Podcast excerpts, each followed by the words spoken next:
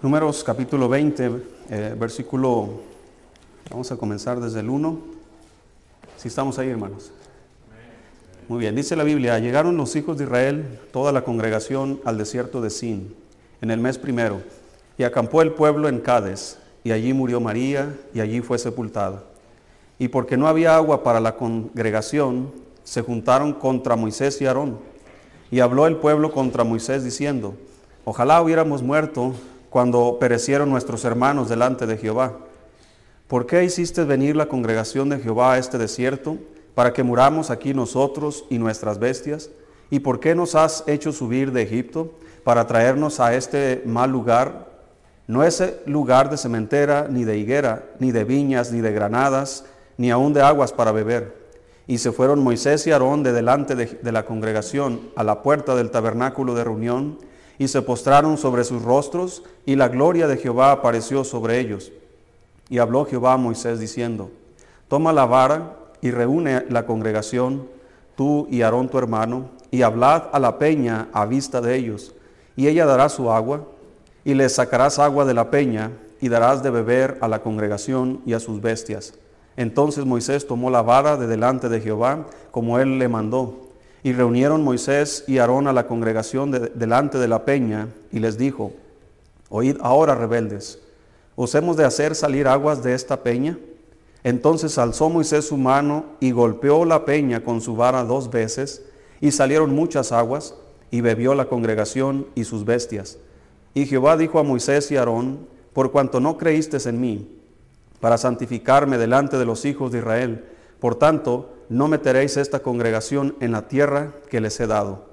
Estas son las aguas de la rencilla, por las cuales contendieron los hijos de Israel con Jehová, y él se santificó en ellos.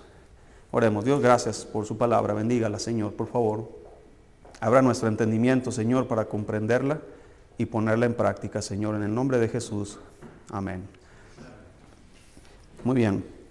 Continuando, hermanos, con el, estudio sobre la transformación, ya hemos visto cómo la transformación, hermanos, de un cristiano es reflejada de cuando, en la historia de cuando Israel sale de Egipto y entra a la tierra de Canaán.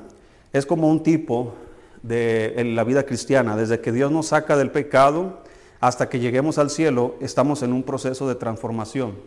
Es decir, que mientras tú y yo estemos aquí, no somos perfectos. Vamos a ser perfectos hasta que Cristo venga por nosotros. Antes ni uno lo somos. Pero todos estamos en un, en un proceso de transformación. Algunos van muy adelantados, otros van empezando, otros ya están casi por terminar su carrera. Pero todos estamos en un proceso. El cristiano, hermanos, puede avanzar en su vida cristiana, pero también puede retroceder. Si recuerdas, hermano, que el pueblo de Israel, ya lo vimos anteriormente sobre la incredulidad, el pueblo de Israel ya estaba a punto de entrar a la tierra, fueron a reconocerla, pero por su incredulidad dijo Dios que no, que se regresaran al desierto y estuvieron vagando por 40 años en el desierto hasta que se murieron todos los incrédulos. Los menores de 20 años fueron los que poseyeron la tierra prometida. Entonces ahí podemos ver un retroceso. ¿sí? Eh, la incredulidad siempre nos hace retroceder. Pero vimos también otros ejemplos, como por ejemplo la envidia. Recuerda, hermano, que eh, Coré se levantó contra Moisés y, y la envidia, hermano, sobre lo que Moisés estaba haciendo, hizo que Dios tratara con ellos. Vimos anteriormente también, hermanos, acerca de la codicia. Entonces la codicia, hermanos, eh, ellos dijeron, ¿quién nos diera a comer carne? Y fue cuando Dios les mandó carne hasta que les saliera por las narices, ¿verdad? Como un castigo. Vimos la crítica, cómo María y, Aarón criticaron a Moisés por la esposa que había tenido. Eh, pero había más en, en, el fondo en esa crítica.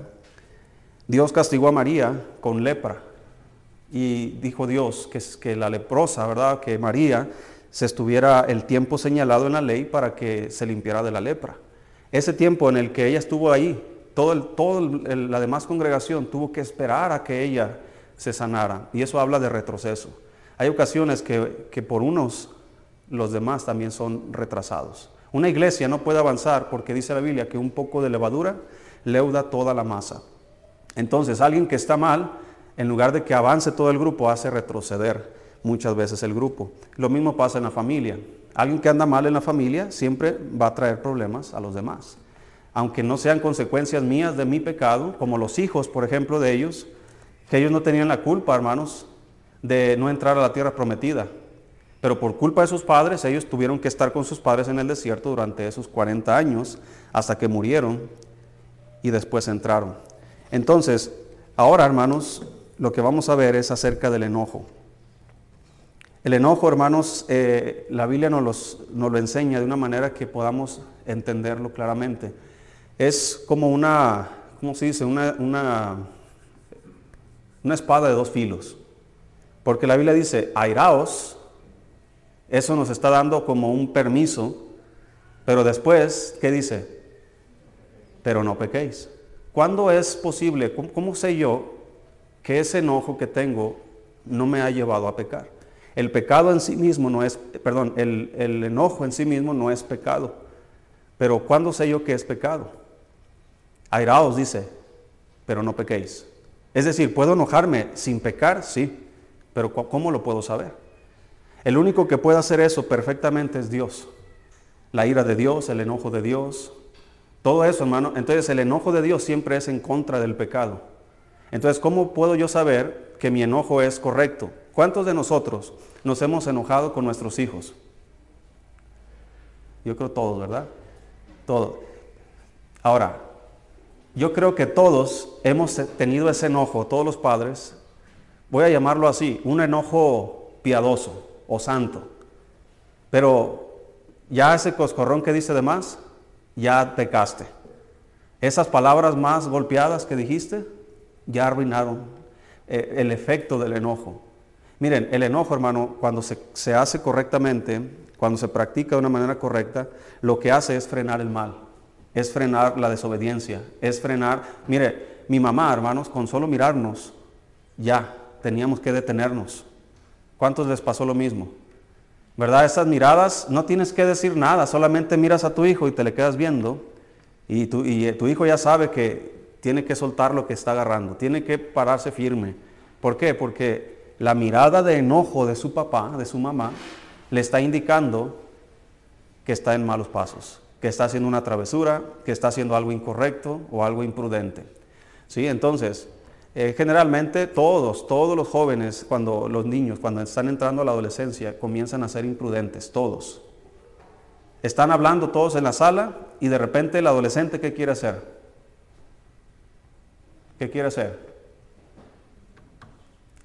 De metiche, ¿verdad? Siempre. ¿Y qué dicen los padres? No estamos hablando contigo. ¿Sí? Pero hay veces que solamente tienes que mirarlo y esa persona sabe que tiene que obedecer. Ese enojo, esa molestia, es una molestia justa, correcta, que indica que hay límites. Pero un enojo, hermanos, cuando ya se convierte en pecado, es un enojo cuando ya se irrita nuestro espíritu. Cuando ya no estamos molestos por lo que hizo mi hijo, sino estamos molestos con nuestros hijos o en contra de ellos. Y esa es una gran diferencia. Entonces, todos estamos enojados de, vez en cuando como padres hacia nuestros hijos, pero también nos hemos enojado en el matrimonio. ¿Cuántos no se han enojado en el matrimonio? ¿Se ha enojado con su esposa? Sí. ¿Sí? ¿Se ha enojado con su esposo? Sí. ¿Cómo sabe usted que está actuando bien? ¿Cómo sabe que ya se pasó de la raya? Es lo que vamos a estudiar. El pueblo de Israel, hermanos, está quejándose nuevamente. Eso es una constante, hermanos. Eh, y, es, y, mire, hermanos, la queja de otras personas nos irritan. Siempre se están quejando, siempre se están quejando, siempre se están quejando. Un pastor, hermano, puede llegar a amargarse por la queja de la congregación. Y siempre están quejándose, y esto y lo otro, y, no se hace esto y no aquello, hasta el punto de que, de que un pastor eh, llegue a renunciar en una iglesia o llegue a hablar precipitadamente en contra de la congregación. Yo lo he visto muchas veces. Inclusive yo lo he hecho muchas veces. No que me he ido, ¿no? Pero, pero quiero a veces. ¿Por qué? Por la irritación. ¿Sí? ¿Cuántas de ustedes escucharon a sus, a sus mamás principalmente? Porque estas palabras vienen de una madre, no de un padre. Ya estoy harta. ¿Sí lo han dicho ustedes, hermanas? ya estoy que harta. El niño tiró leche y ya estás harta. ¿Sí? El niño le pegó, pero ¿por qué estás harta? Porque en ese proceso de tus hijos en crecimiento, se equivocan, dicen cosas, hacen cosas, travesuras, te ensucian, hacen cosas que a ti no te gustan. Son cosas tan pequeñas que las vas acumulando, acumulando, acumulando, acumulando, hasta que ¿qué pasa? Explotas. Ahí ya es donde estamos pecando. Entonces, debemos entender, hermanos, qué dice la Biblia respecto al enojo. Ahora, no vamos a abarcar todo lo que dice la Biblia sobre eso, pero cosas importantes sí. Entonces, mientras tu enojo, hermano, solucione el problema, mientras tu enojo detenga la maldad, ya sea en tu trabajo, ¿cuántos de ustedes se han enojado en el trabajo? Todos, ¿verdad? Contra el compañero, el, el patrón, el jefe, o aún vas manejando y alguien se te atraviesa, ¿qué haces? Te enojas.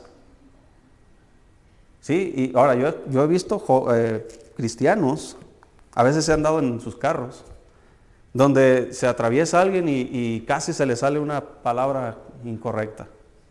O comienzan a pitarle, a pelearse. O ¿cuántos de ustedes los han detenido el tránsito? Y comienzan, eh, ¿usted qué, por qué me detiene? Si usted, yo conozco las leyes y el artículo fulano dice, ya te estás peleando, ni siquiera te ha dicho nada. A lo mejor te va a decir, oiga, ¿sabe qué? Trae la llanta ponchada o no sé. Luego, luego queremos qué? Pelearnos. ¿Por qué? Porque nos irritamos. El enojo, hermanos, dice la Biblia que la ira del hombre no obra la justicia de Dios. Esto significa que nuestro enojo nunca va, eh, no tiende más bien hacia el bien, sino siempre tiende hacia el mal. Nos enojamos, ahí está el tránsito. Oiga, se pasó una luz roja y comenzamos a excusarnos y a excusarnos. Simplemente hay que decir, discúlpeme oficial. Hermanos, ¿cuántas personas no han muerto porque alguien se pasó una luz roja? Y tú te enojas porque te detuvo el, tránsito. ¿Qué tal si matan a, un familiar tuyo? ¿Cómo estaríamos nosotros? Por culpa de ese borracho que se pasó el alto, mi, familia está, está muerta. Pero tú te pasas un alto y te molestas con el, con el tránsito. ¿Sí, ¿Sí me explico, hermanos? Entonces ahí ese enojo no, no obra la justicia de Dios. Vale más decir, discúlpeme oficial, pues la ley, la ley es la ley y pues si yo, yo infringí la ley, póngame la multa que corresponde. ¿Verdad? Tampoco ande con sus mordidas ni nada de eso. Y ya vaya y pague su multa y a la siguiente no se pelee. ¿Ok? Porque créeme que muchas veces dice la Biblia que la blanda respuesta, ¿qué hace hermano? Aplaca la ira. Si tú te enojas y hablas eh, duramente en contra de un tránsito, ¿qué va a hacer el tránsito, hermanos? ¿Tú crees que te va a decir, tranquilo, Señor? Camina en el Espíritu. el tránsito trae el sartén por el mango. Y él puede exaltarse más que tú y hacer otras cosas. Entonces son ejemplos, hermano, de cómo podemos ver nosotros que ese enojo ya está pecando. ¿verdad? Estás con tu hijo en la escuela tratando de explicarle algo, una, suma, una resta, y el niño no entiende, no entiende, no comprende. Ahora en la mañana fui en una escuela, estoy, dando clases de música y puse un examen. Y hay unos niños ahí que, que nomás, pobrecitos, ¿verdad? Pero, pero Dios los bendiga. están chiquitos, ¿verdad? Todavía no entienden muchas cosas. Yo creo que están en primer año de primaria, no sé. Y estamos haciendo el examen y luego me dice uno de ellos, ¿y, qué pongo? Haz un dibujo, le dije. Estamos poniendo cosas, escribiendo cosas y, me desesperé y le dije, ¿sabes qué? Hazle un dibujito ahí nomás. Y me puso un monito. Así, maestro, así está bien, le dije. Entonces, ¿qué gano yo con molestarme, enojarme o irritarme o desesperarme porque un niño no entiende? ¿Sí me explico, hermanos? Puedo llegar yo a hablar pesadamente. Así como usted cuando de repente está con su hijo, con su hija, diciéndole, cabezona, entiende, el niño no entiende. Cuando comenzamos a gritar, a alterarnos, haga cuenta que usted y yo, con nuestras propias manos, le estamos tapando los oídos al niño. No va a entender. Se va a bloquear, se va... ¿Por qué? Porque él no está escuchando, no está entendiendo. Más bien lo estás asustando. Entonces, después de ahí, de tanto desesperación, ¿qué es lo último que pasa? ¿Qué hacemos? un coscorrón, un manotazo. Y eso, hermanos, ya nos pasamos de la raya, ya es pecado. ¿Por qué? Porque estamos actuando injustamente. Una personita que no conoce, apenas está aprendiendo el pobre los números y tú quieres que ya se lo sepa. ¿Verdad? Eh, ¿Cuántas cosas de la Biblia tú y yo todavía no comprendemos? Hay cosas, ¿verdad?, que como cristianos inclusive sabemos y no las hacemos. Imagínate cómo actuaría Dios si fuera como nosotros. ¿Cuántos coscorrones no, no nos hubiera dado Dios? Porque no entendemos. Pero ¿qué tiene el hermano? Él tiene paciencia. ¿Sí? Entonces el enojo y la paciencia, hermanos, son como el agua y el aceite. ¿Verdad? No podemos ser pacientes y enojarnos. Y no podemos enojarnos y ser pacientes. Cuando alguien se enoja es porque ha perdido la paciencia, en muchos de los casos. Ahora, dice Salmo 106, Moisés, hermanos, se molesta. Dios le dice a Moisés, quiero que vayas y hables a la peña para que tengan agua. Moisés va y agarra su vara y la golpea dos veces. Y Dios dice que se enoja con Moisés y con Aarón.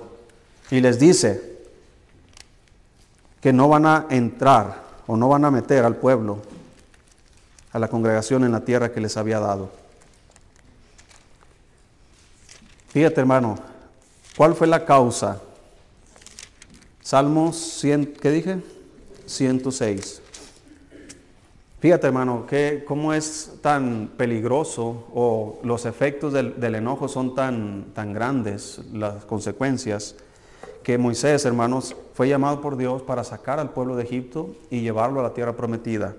Moisés tenía 40 años cuando salió de Egipto, hermanos, y se fue al desierto de, no me acuerdo, de Parán tal vez. Allá con su suegro, allá conoció a su esposa, era pastoreaba las ovejas de su suegro Dios se le aparece en una zarza ardiendo, lo llama y le dice, quiero que regreses a Egipto y saques a mi pueblo. Moisés va y saca a Israel de Egipto y lo lleva, hermanos, por el desierto, lo cruza el Mar Rojo, eh, va al Sinaí. Después Dios le dice, envía eh, espías para que vayan y, y reconozcan la tierra. Y los espías dan un mal informe, 10 de ellos. Y Dios dice, ¿saben qué? No van a entrar, regresense al desierto y van a estar 40 años en el desierto. Entonces Moisés tiene otros 40 años en el desierto. Primeros 40 años criándose en Egipto. Después 40 años, hermanos, en el desierto. Después, 40 eh, años que están dándole la vuelta, cuando cumple 120 años. Son tres periodos de 40 años. En ese último periodo sucede esto. Dice Dios, no vas a entrar. Si usted lee la historia, no vamos a ir, pero si usted lee la historia, cuando ellos van a la frontera de la tierra prometida, Dios le dice a Moisés que subiera al monte y le enseña, mira, quiero que veas todo lo que alcanza a ver tus ojos, esa es la tierra que les jure, pero no vas a entrar. Moisés estuvo rogándole, Señor, por favor, etc. Le ruega al Señor y le dice Dios, ya para, no me hables más de esto. Y dice la Biblia, y murió Moisés ahí, y Dios lo enterró.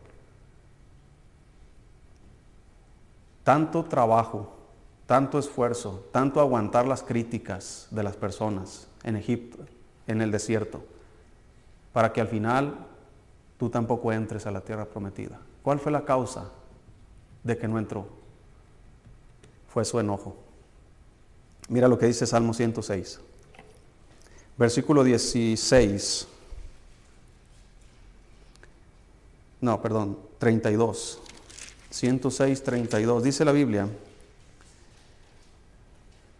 también le irritaron en las aguas de Meriba y le fue mal a Moisés por causa de ellos, porque hicieron revelar a su espíritu y habló precipitadamente con sus labios. Entonces, por culpa de aquellos le fue mal a Moisés. ¿Por qué? Porque hicieron, dice ahí, revelar a su espíritu irritaron su espíritu. Por eso es que él en lugar de hablar a la roca, golpea la roca. ¿Sabes cuál es una característica del enojo que ya se convierte en pecado? Cuando ya no es simplemente una molestia, sino que ya estás con violencia. Mira lo que dice la escritura Eh, busque ahí, por favor, Proverbios 19.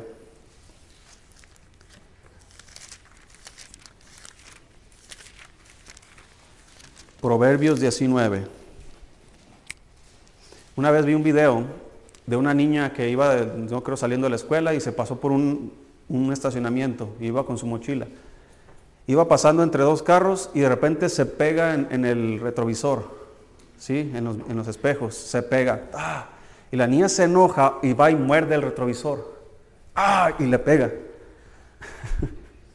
¿Cuántos han hecho eso? No con un retrovisor, pero con otras cosas.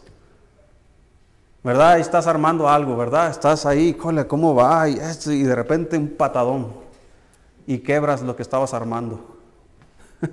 ¿Sí les ha pasado? Yo creo todos, ¿verdad? Estamos tan irritados, tan molestos que queremos desquitarnos con algo. Dice ahí en, Proverbios 19, versículo 19. Dice, el de grande ira llevará la pena y si usa de violencias, añadirá que nuevos males. Así que ya estás molesto, estás enojado, tú vas a llevar la pena por eso. Pero si usas de violencia, vas a añadir nuevos males. ¿Verdad? Yo he escuchado de casos donde la mamá está tan enojada que le pega a su hijo y de repente tiene que llevarlo al hospital.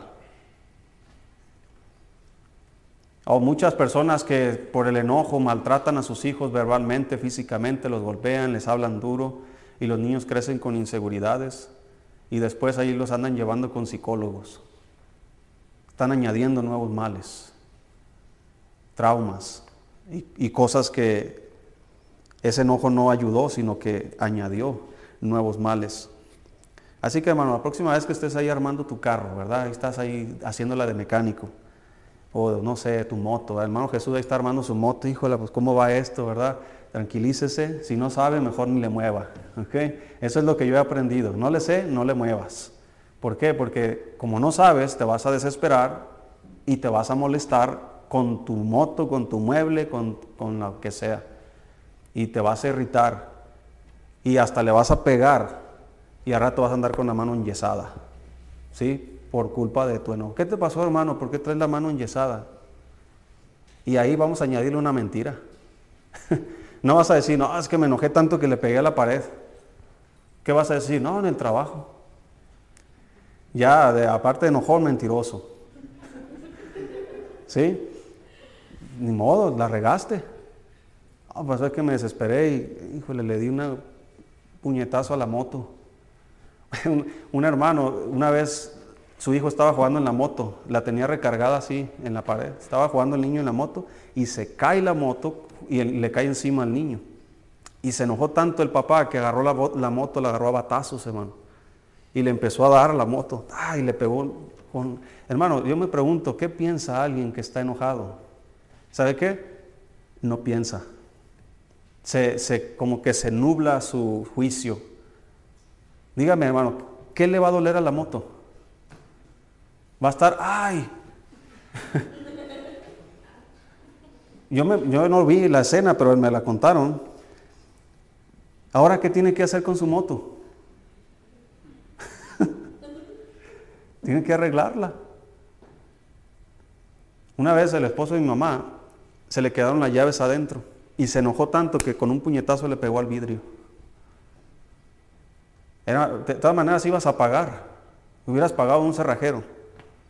Ahora tienes que comprar un vidrio y tienes que arreglarte la mano.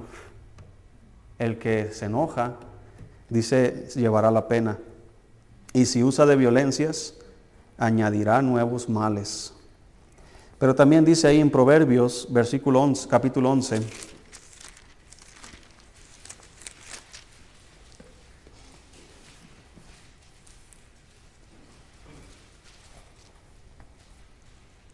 Dice el versículo 23.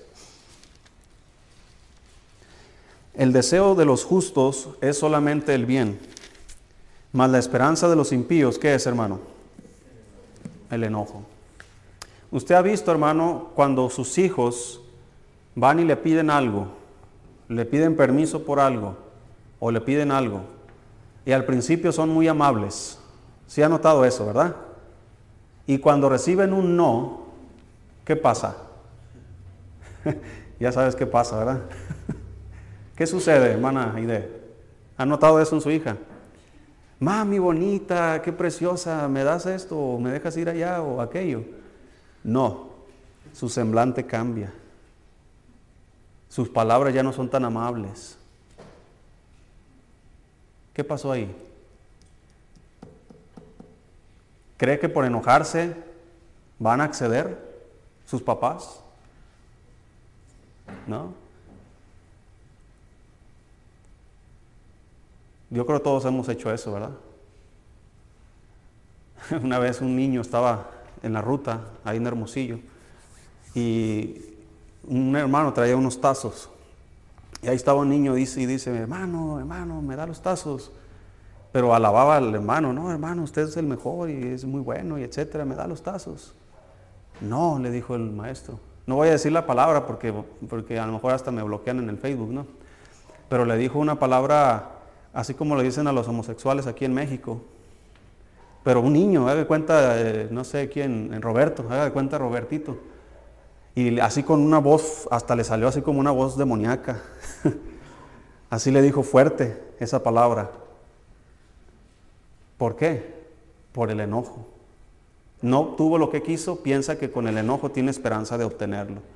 Mira, hermanas, esto es muy practicado por las mujeres. Ahí estás diciéndole a tu esposo algo, etcétera, esto y lo otro, y cuando no obtienes, ¿sabes qué pasa? Tu semblante cambia. Yo tengo una esposa, por eso lo sé. Ah, y, y usted también lo hace.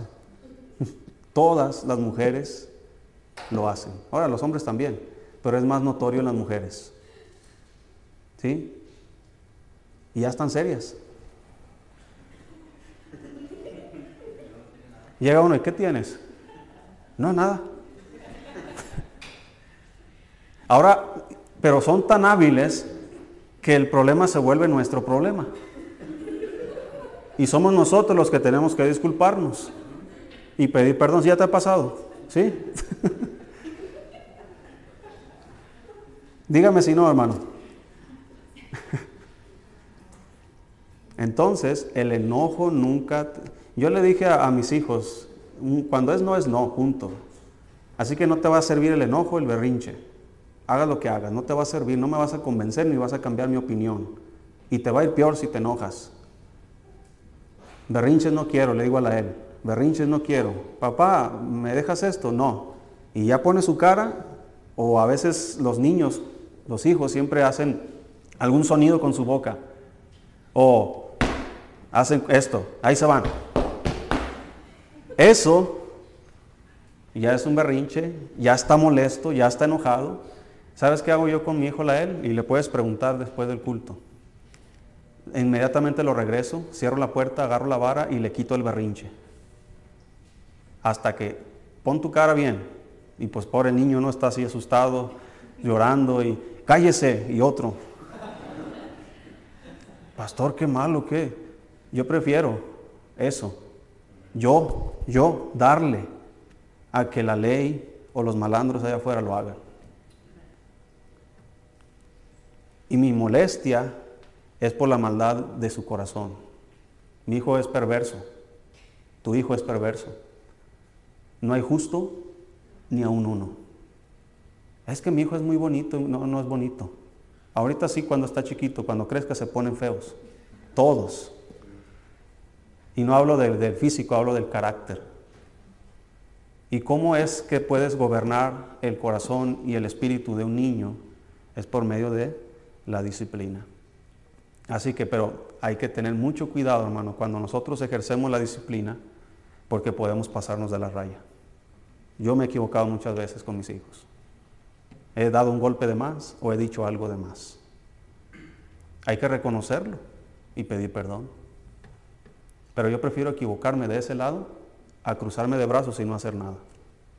Entonces, esa es la esperanza que tienen las personas. Creen que si se ponen su cara enojados ya van a cambiar de opinión. Y a veces lo hacemos con Dios. Le prometemos a Dios cosas y Dios, si tú esto, voy a hacer esto y te voy a servir y venimos al altar, derramamos eh, lágrimas y a la hora de la hora, hermanos, cuando no sucede lo que estamos pidiendo, nos irritamos, nos enojamos, nos molestamos con Dios y comenzamos a hablar duramente contra Él. ¿A poco yo he hecho eso? Todos lo hemos hecho. Comenzamos a chantajear a Dios. Y el chantaje, hermano, no es correcto. Dios no se puede sobornar. Dios es justo y Él es santo y Él es recto. Así que o nos cuadramos bien delante de Dios o sufriremos las consecuencias. Así que Moisés, hermanos, sufrió las consecuencias por su enojo. Ya al final de su vida, usted léalo, ahí en Deuteronomio al final, usted léalo cuando Moisés está rogándole a Dios, como un niño, diciendo, por favor Dios, ayúdame, perdóname, etcétera, déjame entrar, ándale. Así se ve Moisés. Inclusive Dios dice, basta ya, no me hables más de esto. Casi las mismas palabras de nuestras madres. Ya basta. Ya no me hables de esto. Ya no quiero oír esto. ¿Por qué? Por esa molestia que no se ha pasado de la raya, a mí me pone una raya. Sabes que hasta aquí vas a llegar. Ese es el enojo correcto, hermano. Pero ya cuando hablamos de más o hacemos de más, ya estamos pecando. También dice la Biblia en el libro de Eclesiastés, capítulo 7.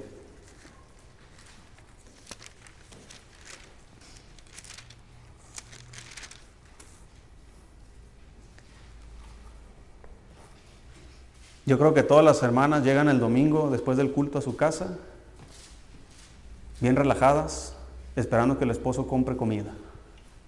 ¿Verdad? No compra, ahí hay sopa. Ahí hay huevo. en mi casa no pasa, ¿verdad? No, en mi casa yo siempre compro comida los domingos después del culto, ¿verdad? Por eso estamos así como estamos, bien llenitos. No, hermanos, eh, el enojo es, es muy evidente, ¿verdad? Es en, en el rostro. Se puede ver rápidamente a alguien molesto. Dice ahí Eclesiastés, versículo, capítulo 7, versículo 9. Si estamos ahí. Dice, no te apresures en tu espíritu a enojarte, porque el enojo reposa en el seno de quienes? De los necios. ¿Ok? Entonces, entonces hermano, en la Biblia, si tú lees eh, Proverbios, Siempre hay un contraste entre el sabio y el necio, el insensato, ¿sí? el necio. La Biblia dice que los insensatos desprecian la sabiduría y la enseñanza. Entonces, estamos hablando de que alguien que es necio es insensato, es torpe, es em, ignorante, no es prudente, no es sabio. Entonces, es en el enojo donde se demuestra. Es en ese momento cuando dice, no te apresures en tu espíritu a enojarte, porque el enojo reposa en el seno de los necios. Un necio, hermano, se enoja constantemente. Un necio siempre demuestra su enojo con cualquier persona, en cualquier situación, en cualquier circunstancia. Un necio, Cuando éramos niños, jugábamos, y yo creo que a todos nos ha pasado, jugábamos en la calle y siempre había un vecino enojón que le pegaban al cerco de su casa y se enojaba. Y entraba el balón a, su patio y nos brincábamos y se enojaba. Pues quién nos va a enojar, ¿verdad? Pero ahí están los niños jugando y, pataleando la pelota y pegándole al cerco y ahí sale la señora amargada, enojona. Lárguense de aquí, mocosos, y hasta con piedra nos tiraba. Siempre ha habido alguien así. A mí me sorprendió una vez que era como diciembre y estábamos jugando y la señora nos quitó el balón. Cayó a su patio y se dio cuenta y lo agarró. Salió y con un cuchillo lo ponchó. Pues nosotros estábamos más enojados. Pero ocurrió algo muy, muy raro. En diciembre, en Navidad, salió la señora cuando nos vio ahí en la calle y nos dio un balón nuevo. Yo creo que la conciencia todo esos tiempos estuvo ahí, ¿verdad? Y pobres niños, ¿verdad? Pobres son pobres, desnutridos y y nos regaló un balón. ¿Sabe qué pasa, hermano? Cuando nos regala el balón, ya no jugamos enfrente de su casa. Por eso dice la Biblia que la, el, de blanda respuesta, que, ¿qué hace, hermano? Pero si elevamos nosotros la voz, como normalmente pasa, alguien se enoja, eleva la voz, el otro también, y comienza una discusión que no tiene fin. Pues la señora decidió hacer eso. Ya no voy a pelear con esos niños, ahí tienen un balón. Y eso provocó que en lugar de que nosotros jugáramos ahí y siguiéramos pegándole a su cerco, nos retiráramos a, pegarle a otra vecina. ¿Verdad? A ver si nos regalaban por allá otro balón. Entonces, ahí está la clave, hermanos. En lugar de enojarnos y ir contra la persona, debemos ser prudentes. Debemos detenernos y en lugar de dañar, hay que eh, crear, hay que ver cómo podemos mejorar la situación, tanto con los niños como en el matrimonio, en el trabajo, inclusive dentro de la iglesia. Dice también, hermanos, Eclesiastés 11, versículo 10. Ya vamos terminando.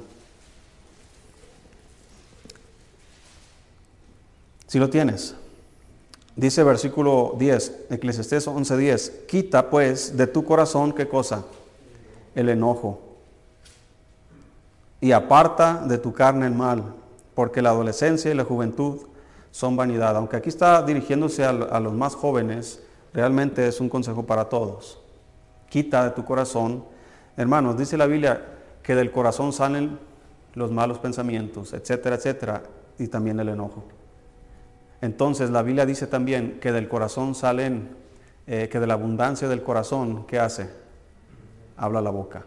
Así que si en tu corazón hay enojo, es, por, es garantía de que tus palabras van a ser equivocadas. Vas a hablar pesadamente, ofensivamente, vas a dañar a alguien, a tu esposa, a tu esposo, a tus hijos, a tus, empleados o a tu jefe o a alguien en la congregación, vas a dañar relaciones con tus palabras. Porque desde dentro del corazón está el problema. Y vamos a ir para terminar al libro de Efesios capítulo 4.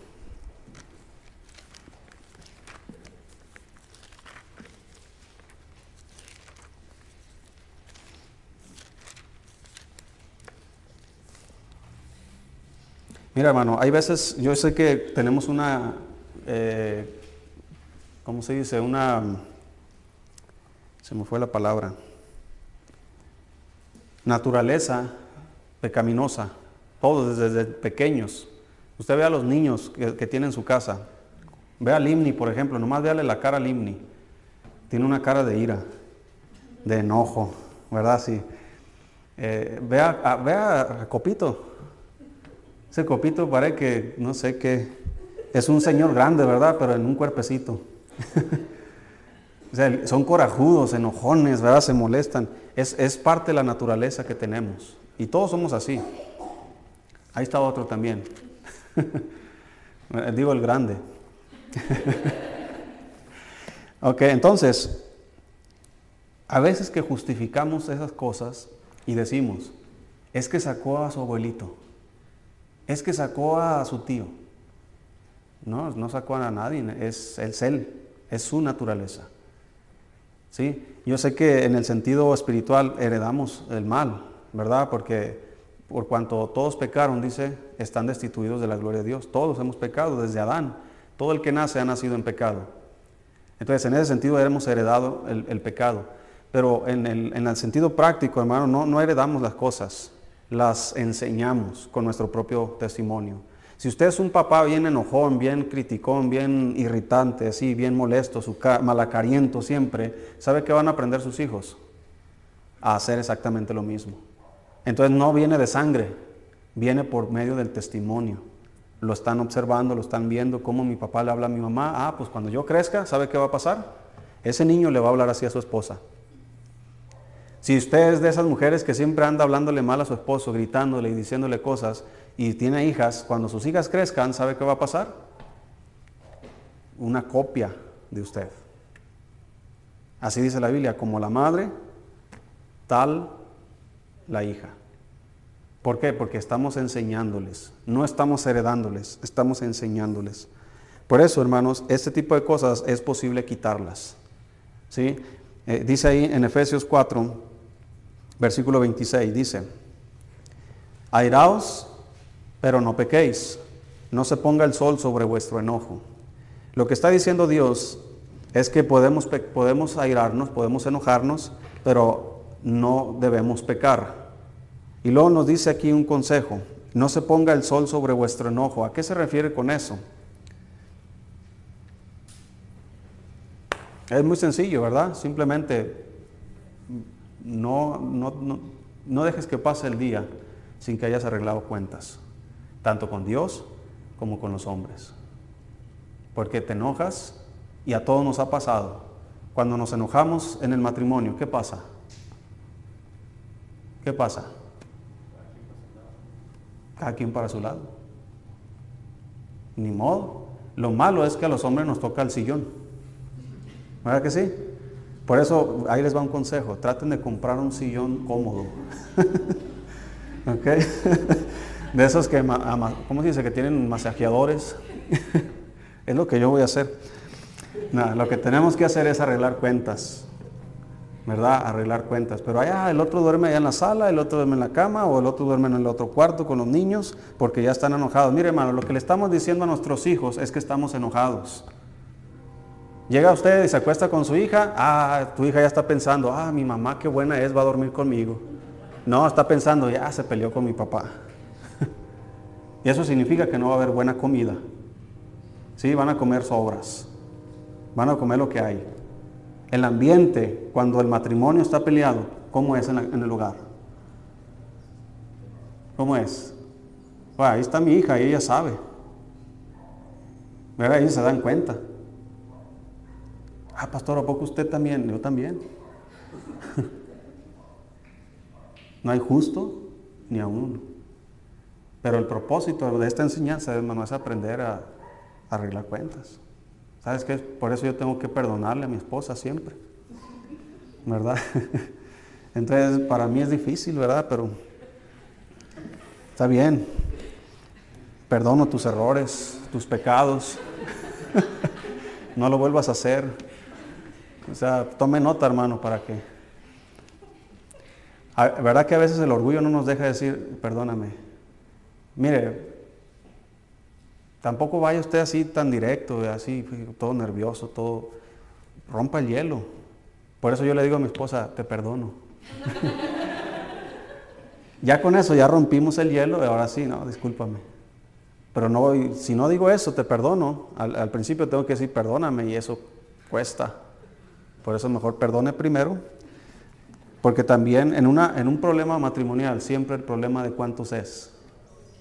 No, no hay uno que tenga la razón. No, los dos se equivocaron. Los dos fallaron. Los dos hablaron mal. Los dos se irritaron. Los dos se enojaron. Entonces deben disculparse y perdonarse mutuamente. No, no quede usted, hermana, con que, ahí está, para que vea quién es. Tenía que venir a arrodillarse y postrarse ante mí para que vea que yo soy la que tengo la razón. No, no tienes la razón. Porque tu cara, tu enojo y tu espíritu con el que hablaste con tu esposo también pecaron. Así que también puedes decir, discúlpame también a mí por haber dicho algo que no, no quise, por la forma en cómo te hablé o cómo te traté. ¿Sí me explico, hermanos? Entonces, ya para terminar, dice el versículo 30 y ¿qué? 33, eh, no, 31. Quítese de vosotros toda amargura y ¿qué más? Enojo, ira, gritería ¿Sabes cuál es una de las cosas? Mire, ya terminamos. ¿Sabe cuál es una de las cosas más evidentes cuando alguien está enojado? La gritería. Allá está la señora gritando con todos sus hijos, ándale hijo de esto y lo aquello y esto y tas, nomás los lloridos de los niños y moviendo los... Una mujer enojada es muy fácil de detectar, hermano, porque la casa es muy escandalosa. Si va a lavar un traste,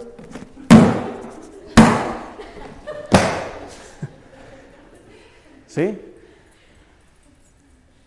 ¿Por qué ven a mi esposa?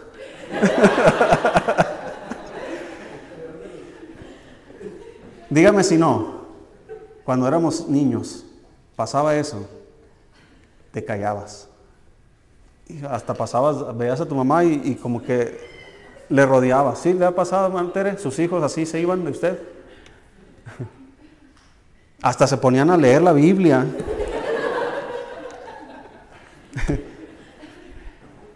buscábamos la forma de que su enojo no fuera dirigido hacia nosotros. Te ponías, Denise se ponía como que a limpiar. Y están enojando, están regañando a un niño y los otros, ahí nomás se asoman y comienzan a hacer su tarea, a hacer lo que están haciendo. Porque en cuanto termina de hablar con este y voltea a la mamá a ver a los otros, algo va a buscar para sacarle a ellos también. Y tú también. ¿Verdad que sí? mi mamá a veces me pegaba nada más porque andaba ahí.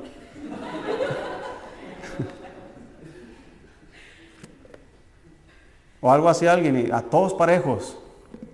Entonces ya está, dice la Biblia, la ira del hombre no obra la justicia de Dios. ¿Cómo que todos parejos y nomás el que quebró el plato fue este? Ah, es que andaban jugando todos. O, ¿Sí me explico, hermanos? Entonces, debemos detectar ese, ese límite. ¿Cuándo sé que estoy enojado de una manera justa, donde yo puedo enseñar a mis hijos límites? ¿O cómo ya estoy pasándome la raya? Ahí lo dice la Biblia. Si añades eh, violencia, vas a añadir nuevos males. Y quita, dice la Biblia, de tu corazón el enojo. Entonces, ahí están esos consejos, hermano. Y Moisés pagó muy caro ese enojo que tenía. Moisés, el hombre más manso sobre la tierra, por un enojo, perdió la oportunidad de entrar a la tierra prometida. ¿Qué se espera de nosotros, hermano? Que no somos mansos, somos lo otro. ¿Cuántas cosas no nos vamos a perder?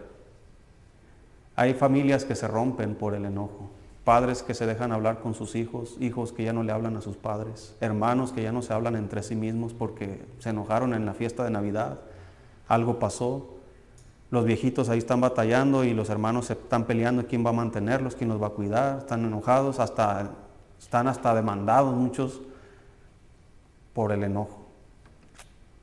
Y las familias se desintegran. tenemos primos que ni conocemos, ¿verdad que sí? ¿Por qué? Porque esas familias que antes estaban unidas están separadas por el enojo. Así que el enojo nunca nos va a dar cosas buenas siempre nos va a destruir cosas buenas. Así que quite, dice la Biblia, de vosotros el enojo, la ira, la gritería. Antes bien, sed benignos unos con otros, misericordiosos, perdonándoos unos a otros, como también Dios nos perdonó a nosotros en Cristo. Así que recuerde, la próxima vez que alguien se equivoque hacia usted, recuerde cuántas veces usted se ha equivocado con Dios y cómo Él ha sido con usted. Entonces, así como Él ha sido conmigo, así yo debo ser con los demás. Pero el enojo de Dios a veces me enseña a mí, o siempre me enseña a mí, que hay límites. Entonces, tome eso, enójese, pero no peque. Ponga límites. Dígale a su hijo con su enojo, hasta aquí vas a llegar. No vas a ser rezongón, no vas a ser grosero, no vas a ser peleonero, no vas a ser desobediente. Y tu enojo, porque, mire, la verdad, ya cuando su hijo dijo algo mal dicho y en lugar de enojarse usted se ríe. Ah, mira su primera mala palabra. Ay, ¿cómo se dice? ¿Se ha, ha visto esos casos, hermano? Entonces, la próxima vez que usted quiera corregirlo, ya perdió, ya soltó las riendas usted. Ya no puede, va a batallar más, porque usted está, está participando de lo que usted quiere detener ahora. Entonces no podemos participar en, algunas ocasiones y, después ponernos muy estrictos. No podemos ser cómplices y después querer corregir, porque no nos va a salir. Nuestros hijos van a aprender eso después y así van a ser después con sus propios hijos. Así que sigamos el consejo de la palabra de Dios y la próxima vez, hermano, eh, como decimos, ¿verdad? Bájale, ¿cómo decimos? Dos rayitas, ¿verdad? Eh, tranquilízate, respira. Cuenta hasta 10, como decía el comercial. Cuenta hasta 10, relájate, tómate un café, ¿verdad? Y la próxima vez vas a ver que tu reacción va a ser diferente.